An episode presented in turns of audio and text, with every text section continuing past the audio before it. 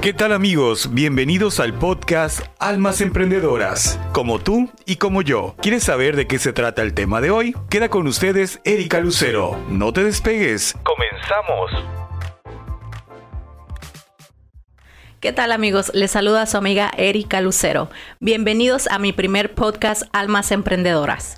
Y tenemos como invitada a una madrina del programa y ella es muy especial para mí, mi querida amiga Beba Zárate. Bienvenida, Beba. Hola, Erika, ¿cómo estás? Muy bien, muy feliz, muy contenta de estar aquí grabando el primer podcast de Almas Emprendedoras, un proyecto que nació de mi corazón. Cuéntanos, Beba, eh, ¿cuál es tu profesión y tu especialidad? Bueno, mi profesión es coach familiar, soy coach de desarrollo personal. Mi especialidad es en inteligencia emocional y violencia doméstica. Wow, muy interesante. Manejas muchos, muchos eh, cosas familiares y temas familiares. Sí, en realidad todo está relacionado uno con uno un tema con el otro tema, una carrera con la otra carrera, todo te va llevando y se va entrelazando entre sí porque eh, son conexiones que se van haciendo y lo necesitas para poder apoyar y para poder, para poder guiar a las familias, a los papás o a las personas que necesiten de conocer más sobre ellos mismos. Claro que sí, muy interesante. Y a mí yo tengo una duda. Eh, ¿Qué fue lo que te impulsó a tomar esta profesión, a dedicarte a esto? Bueno, mira, desde pequeñita yo siempre tuve la inquietud y la visión de ser maestra, desde que era, yo creo que desde que tenía chiquititita. Y así fui creciendo con mi visión de ser maestra. No sabía en ese momento hacia dónde me llevaría mi anhelo y mi objetivo, pero sabía que tenía yo que ser ah, algo en el área de educativa, en el área de enseñanza. Entonces, ya una vez que crecí, pues ah, dije, me voy a dedicar a enseñar, porque yo creo que yo sentía esa inquietud de poder ayudar a los demás a disipar esa, esa oscuridad de cuando tú no sabes algo. Entonces yo dije, bueno, ¿qué es lo que yo verdaderamente quiero hacer por los demás? Porque también tenía la inquietud de poder ayudar a los demás y decía, ¿cómo voy a poder ayudar a las demás personas? Y, este, pero yo quiero que, que, sea el mundo diferente. Entonces dije, bueno, ¿cómo voy a ayudar a una persona? Esa va a ser la mi primer acercamiento a hacer la diferencia en las personas. Entonces de ahí parte que dije, bueno, ¿cómo lo voy a intentar? Eh, yo misma haciendo un autoconocimiento de qué es lo que yo quiero de qué es lo que yo quiero. Yo ya tengo mi objetivo que es ser maestra, que quiero enseñar. Ahora quiero conocer mis mis propias áreas de crecimiento para poder ayudar a los demás. Acuérdense que no podemos dar lo que no tenemos.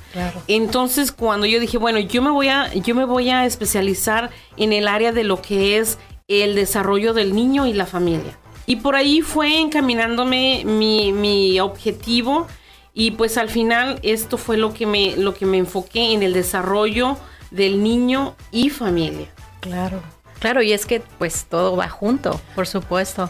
Y creo que es una base, es una base porque si nos, si nos ponemos a analizar, el primer sistema en el cual nos desarrollamos es la familia, es el, es el seno familiar. Y todo lo que tú vas a aprender, lo aprendes con tus primeros maestros, que es tus padres o los progenitores, las primeras personas que están a tu cuidado.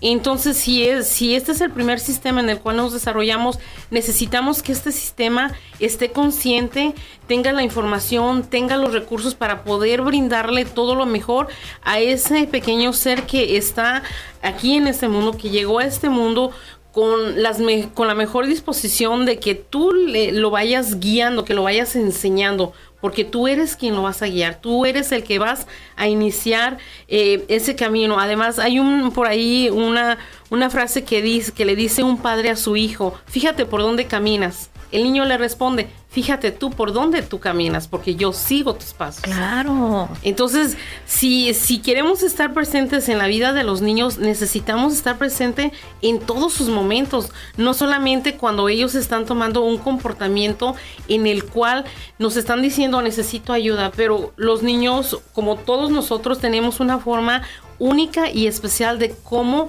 proyectar nuestras necesidades y lo que nosotros eh, queremos que nos ayuden. A veces no tenemos eh, una idea clara de qué es lo que queremos o qué es lo que estamos sintiendo. Y es ahí donde, pues, con nuestro comportamiento, con nuestra conducta, estamos diciendo necesito ayuda, necesito amor, necesito esto, pero no sabemos cómo pedirlo. Y es ahí donde nosotros como padres tenemos que poner, digamos ahora sí, las cartas sobre la mesa, analizar, observar y partir de ahí, no nada más de ponernos al tú por tú con los niños o llevarnos por ese, ese común dicho que se dice, pues si te enojaste, tienes dos trabajos. Tú te contentas y te enojas tú solito. Claro. Y, y, no cambiamos nada, ni lo ayudamos, ni absolutamente no hacemos nada, sino que creamos un caos, un conflicto mucho más intenso, mucho más interno y pues dejamos a, a la criatura igual o peor que como estaba. ¿Y qué podemos hacer en estos casos? Cuando el niño, porque hay muchos niños, me ha tocado ver muchos niños haciendo berrinches en las tiendas y todo porque quieren el juguete, o sea, cómo manejar esa situación, cómo hacer para no también vernos mal ante la gente que lo está regañando, porque mucha gente hasta te dice algo. Te dice, ay, debería de hacer algo por ese niño. Sí. Mira, es algo bien, bien sencillo y, y que nos cuesta mucho trabajo como padres. Una de las primeras cosas es de que a veces el amor tan grande de padres que tenemos nos ciega y nos lleva a hacer cosas que no deberíamos que no deberíamos hacer. Por ejemplo, cuando un niño, el niño está, el niño hace sus berrinches solamente para medir hasta qué grado puede llegar con el papá o con la mamá. a, ver hasta dónde él tiene o tú tienes tu nivel de tolerancia. Muchas veces dependiendo de cómo tú estés en tu día, de, del estrés que traigas, de todas las rutinas y responsabilidades que te has, ah, te has puesto en tu mochilita, pues tu nivel de tolerancia es mínima. Entonces cualquier acción o reacción que tiene el niño cuando tú le dices que no, pues va, va a dar su berrinche, pero a diestra y siniestra y no le va a importar el lugar, porque ellos no miden lugar, espacio ni personas. Ah, no le diste lo que quiso, pues él va a hacer su berrinche porque es su forma de decirte, ¿sabes qué? ¿Por qué me das o me consientes y no me pones límites cuando deberías hacerlo? Y ahora, delante de las personas, en un lugar nuevo, en un lugar que no conocemos o que es distinto a donde regularmente me dices que sí, me estás diciendo que no. Es una contradicción. Entonces, cuando tú quieras ayudar a un niño a entender el sí y el no de las cosas, tienes que empezar desde un principio y decirle, porque los niños entienden todo lo que nosotros como padres les queremos decir, solamente que el amor, como lo mencioné anteriormente, nos llega a cegar y a tomar decisiones que no están apropiadas cuando tratamos de disciplinarlos. Entonces, por ejemplo, si el niño, si tú le das un chocolate al niño en casa, pero tú sabes de que él va a ver un chocolate en la tienda, y no se lo va y no se lo vas a comprar. Antes de salir le, debes de decir vamos a ir a la tienda y si hay un dulce o un chocolate que quieras tal vez no lo vamos a comprar porque ya te di uno aquí en la casa o porque ya tienes uno aquí en la casa entonces si yo te digo si yo digo que no lo vamos a adquirir es no lo vamos a adquirir. Y aquí aplica la ley de oro que es consistencia firmeza y que aunque el niño te voltee a ver con sus ojitos así como que de ternura que se te van cayendo, se le van cayendo al niño, usted firme y dígale, acuérdate que ya hablamos. Y que su berrinche no te derrita delante de las demás personas en un ambiente o en una situación donde tú eh, vas a sentir una pena, una vergüenza. Acuérdate que solamente tú como papá sabes quién es tu hijo, cómo es tu hijo, cuál es su, cuál es su temperamento, su personalidad y cómo él responde a los cambios, digamos que de un ambiente a otro ambiente. Las demás personas en tu entorno no lo conocen. Entonces sí va a haber personas que se van a escandalizar porque un niño hace un berrinche o porque van a decir, ay, qué mamá tan desalmada que no le compró, qué tanto cuesta un dulce o qué tanto que le dé esto. Es que no es que tanto, es lo que tú dijiste y cumplírselo, porque eso es ahí donde eh, les mandamos un doble mensaje a los niños, que yo voy a decir sí, pero a las primeras de cambio digo no. Entonces, mucho cuidado con eso. Muy cierto, muy cierto. Y mantenerse firme, firme Sobre todo es, firmeza absoluta. Cierto. Claro, va a haber situaciones en las cuales puedas hacer o tener una flexibilidad. pero tan pronto tengas la oportunidad de volver a lo que ustedes llegaron a un acuerdo, hacerlo. Es, es imprescindible para que ahí él sepa y vaya tomando conciencia de que cuando tú dices una cosa, la vas a cumplir. Claro. Y que un berrinche no es aceptable y no es apropiado y no es una forma de comunicar. Pon, presta atención a que un berrinche es una llamada de decir, necesito que me ayudes a guiar. Decirle, te quiero tanto, te amo, sobre todo decirle, te amo, pero porque te amo, necesitamos cumplir lo que ya hablamos, aunque el niño sea pequeño, ¿eh? Claro, no, y, cierto es porque yo tomé un taller de cómo ser mejores padres en, en, cierta, en cierta situación de mi vida. Eh, porque mi hijo estaba atravesando por la adolescencia y qué difícil es.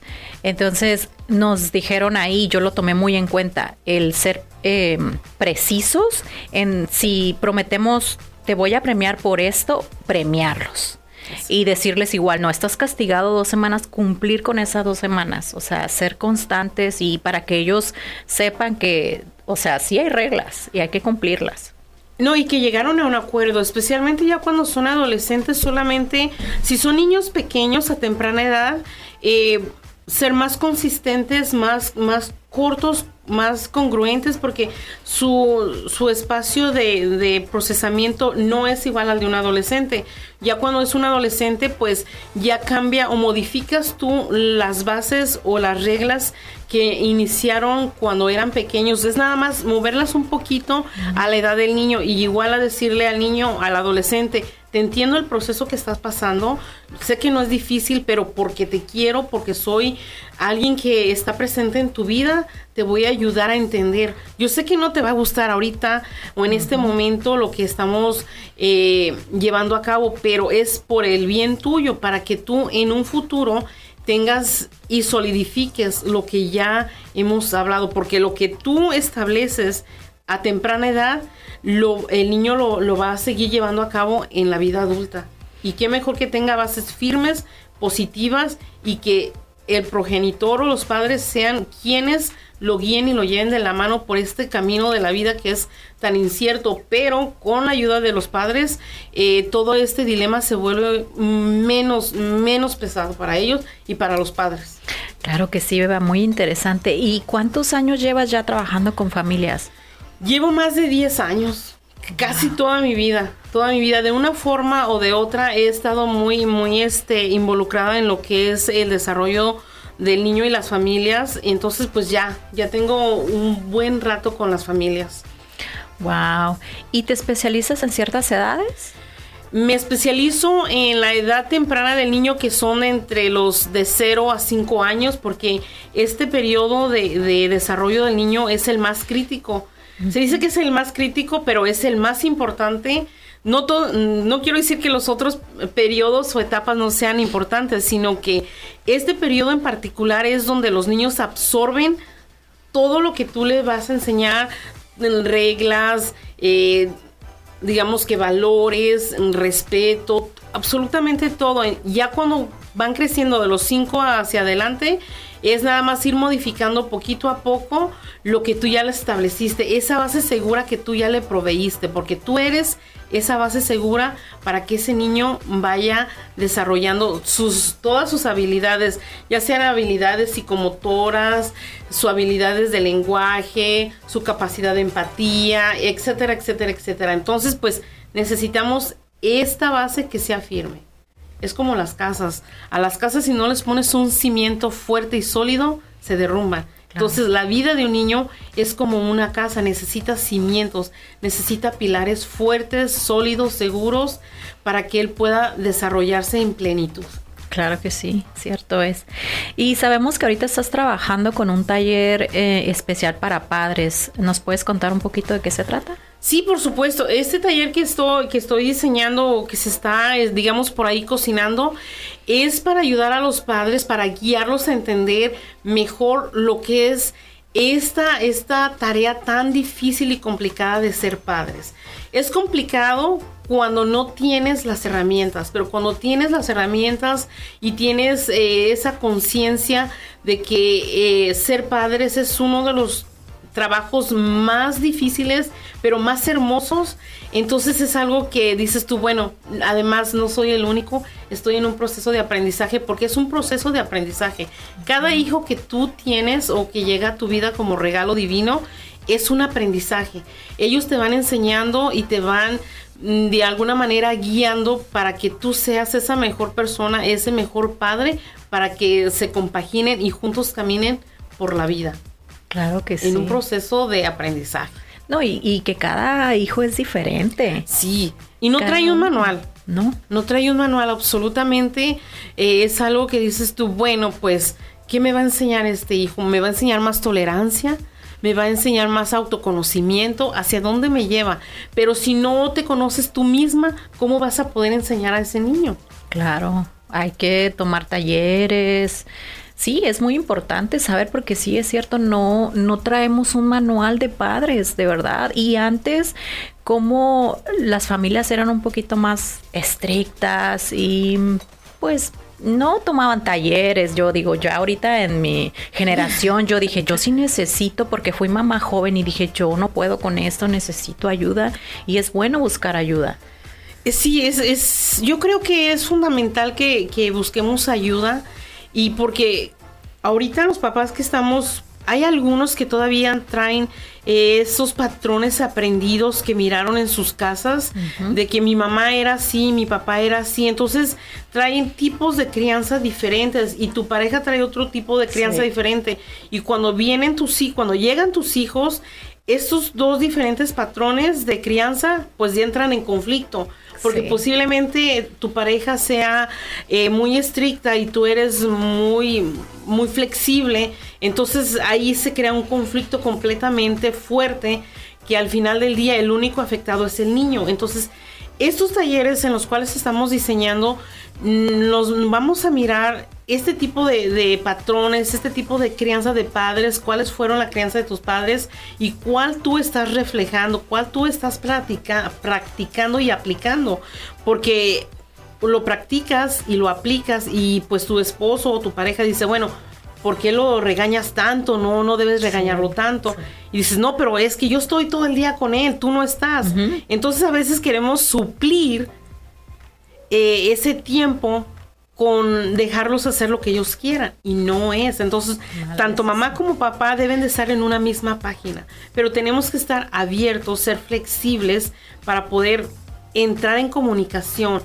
En comunicación quiero decir aprender a escuchar lo que el otro está diciendo, porque eh, cuando decimos comunicar, hablar de comunicación es me comunico para reaccionar, porque a veces estás listo para estar a la defensiva de lo que tu pareja o la otra persona te va a decir. Ni siquiera le permites terminar la frase cuando ¡zas! Es cierto. Lo ¿eh? cortas de tajo y pues ¿dónde está la comunicación? Y ahí entra el conflicto de comunicación, el estilo de padres, de crianza, perdón, disciplina y todo un sinnúmero de componentes que dices tú, ¿dónde están? ¿Los tengo? ¿No los tengo? ¿Están por ahí? Eso es asistir a padres, tener esa conciencia, estar ah, disponibles para recibir esa información, porque a veces estás disponible, pero no quieres aceptarlo.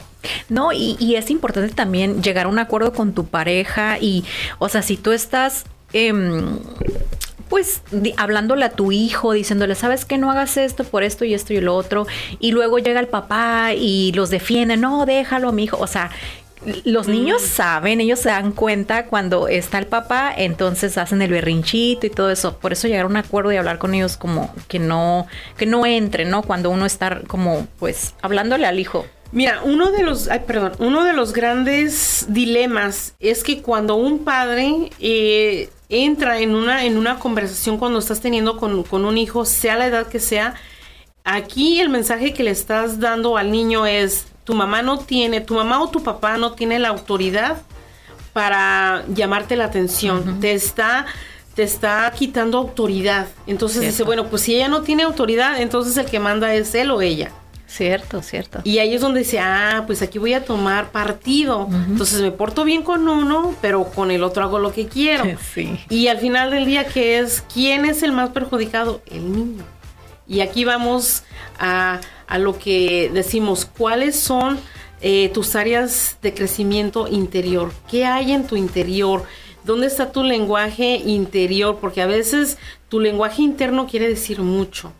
Es cómo te hablas, cómo te tratas y cuánto te quieres. Porque tenemos a veces una forma muy peculiar de hablarnos. Y los niños, desafortunadamente a veces este lenguaje interno como que, como que se externaliza y lo dices. Entonces los niños dicen, ah, pues ella está usando, él o ella está usando ese, ese lenguaje, pues yo lo voy a usar también. Y es ahí donde se van creando muchísimas cosas, hábitos que pues a la larga dices, ¿cómo voy a erradicar estos hábitos? Entonces es trabajar desde, desde ahí, desde, tu interior para tu exterior y que ni tu mundo interior tenga un conflicto con el mundo exterior. Desde raíz, así es. Ah, me gustaría que nos contaras qué sientes, Beba, cada vez que terminas un coaching. Se siente maravilloso. Te voy a decir por qué, Erika, porque una vez que tú terminas un coaching con una familia, dices, eh, he concluido con, digamos, con mi objetivo o con mi meta con esta familia. Ahora ya tiene las herramientas. Ahora ya sé que si yo no estoy presente o la información que yo le di eh, ya la tiene disponible. Y es bien bonito que a veces las familias llegan y te digan, ¿sabes qué? Gracias a una palabra que dije, a una palabra, oílo bien, una palabra que haya yo mencionado o que ellos hayan escuchado que se quedó en su subconsciente, que después la traen a su realidad. Dice, por esa palabra o por esa frase, no hice lo que tenía que hacer, o no regañé, o no le dije, o no le aventé la puerta a mi hijo como lo debiera, como lo hubiera hecho antes. Entonces tú dices, híjole, qué padre. Entonces quiere decir que mi misión, mi meta con esta familia se cumplió porque el, proceso de aprendizaje no es de que vas a ver cambios así gigantescos, no, son cambios pequeños, poco a poco, y mm, va a haber muchas veces que vas tú a retroceder, a retroceder, pero no es lo que retrocedes, sino el impulso que tú tienes cuando vas hacia adelante y tú dices, bueno, pues ya, ya di un paso más adelante. Entonces esa familia, ya sabes tú que va a tener esas herramientas, que va a ir para adelante y que va a hacerse responsable de sus acciones. Es decir, de reconocer que hubo tal vez un retroceso, pero que ellos están conscientes de que el siguiente paso va a ser para adelante, no para atrás. Claro, qué bonito y, sientes esa satisfacción. Y las familias, digo, supongo que también sienten esa alegría y ese agradecimiento, decir, qué bueno que fui con Beba Zárate a tomar un coaching de cómo ser mejores padres, sí. porque es muy importante tomar talleres. Y por último, Beba, ¿qué consejito básico le darías a los padres para poder lidiar con sus hijos cuando están en la edad de la rebeldía, la adolescencia? Porque me pasó. Armarse de valor, armarse de valor, de paciencia y de mucho amor, porque necesitas amarte a ti mismo para que tú puedas eh, sobrellevar todas esas, todas esas situaciones con tu hijo y amar a tu hijo. Porque a la edad que él tenga, sea tres años, cinco, siete o un adolescente, él te está diciendo, necesito de ti. No sé cómo, cómo decirte lo que me está pasando. Mi forma de decírtelo es mi comportamiento, mi conducta. Ámame, ámame tal y como soy. Y tú de esa manera eh, abrazarlo y decirle te quiero. Vamos, vamos a hacer esto juntos. Y pues decirte a ti misma, estoy en un proceso de aprendizaje los niños no quieren padres perfectos, ellos quieren padres presentes. Dales el regalo de tu presencia, dales el regalo de tu amor y de ese tiempo, tiempo de calidad con tus hijos. Mi mejor consejo para los padres es, decir, es decirles, tómate un segundo de tu minuto o de tu tiempo para amarte a ti, para que tú puedas amar a tu hijo. Qué bonito, qué bonito, Eva. Y en la situación cuando ellos se aíslan, porque se aíslan, se meten a su recámara y no quieren hablar con nadie, son como, ¿cómo haces? O sea, ¿cómo manejas esa situación para que ellos no sientan que estás invadiendo su, su espacio, su privacidad? Dale tiempo.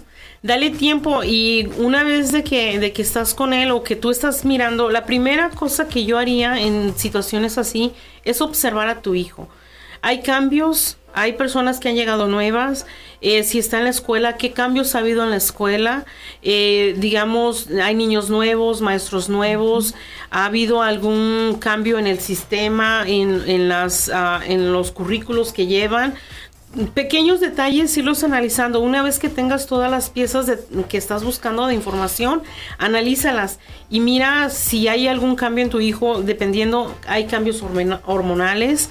Tal vez tu niño es de temperamento, de carácter donde él no le agradan los cambios, o a lo mejor tú hiciste algo que no es, que él no lo acepta, pero que su forma de, de dejártelo saber es aislándose.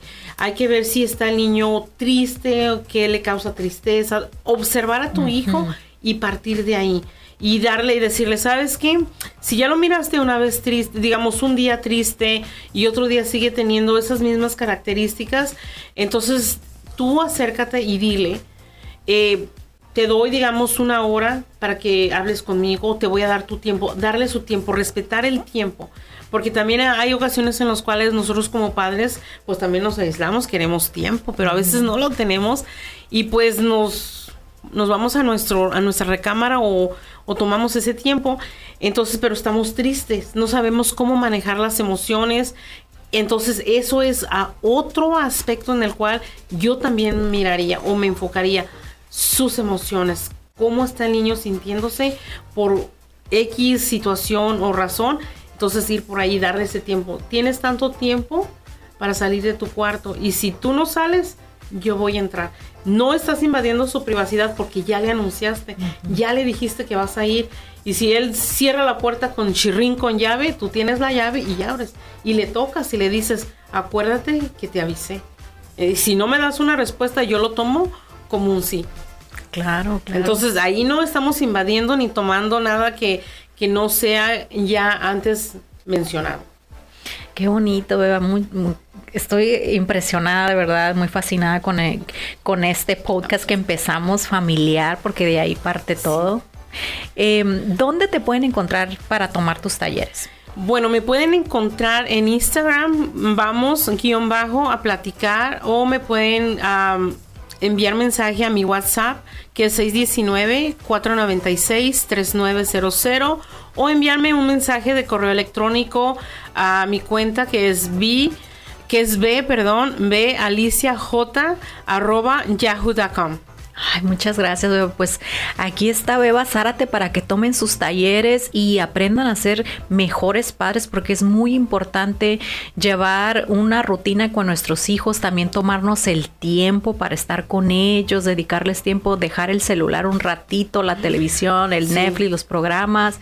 La verdad, qué bonito. Muy agradecida, Beba, por tenerte aquí en mi primer podcast como mi madrina. Muchas gracias. De verdad, muy bendecida. Sé que esto deja grande aprendizaje para las familias y estamos aquí para apoyar a emprendedores como tú. Gracias. Y esto es muy importante. Sobre la familia, temas de la familia, pues es lo mejor.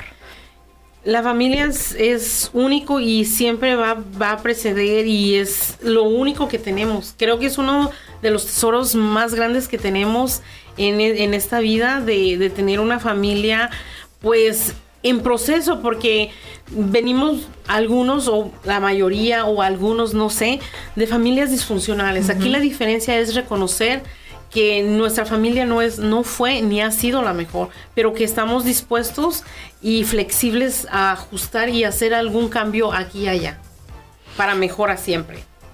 Así es, Beba. Pues muchas gracias. Nos despedimos con este espectacular taller que nos diste aquí, una orientación muy bonita, me deja un buen sabor de boca y estoy segura que a los que nos están escuchando también. Muchísimas gracias, nos vemos para la próxima. Hasta luego, bye. Gracias por conectarse al espacio de Erika Lucero en su podcast Almas Emprendedoras. Los esperamos en el próximo episodio con nuevos invitados emprendedores e interesantes temas. Hasta la próxima.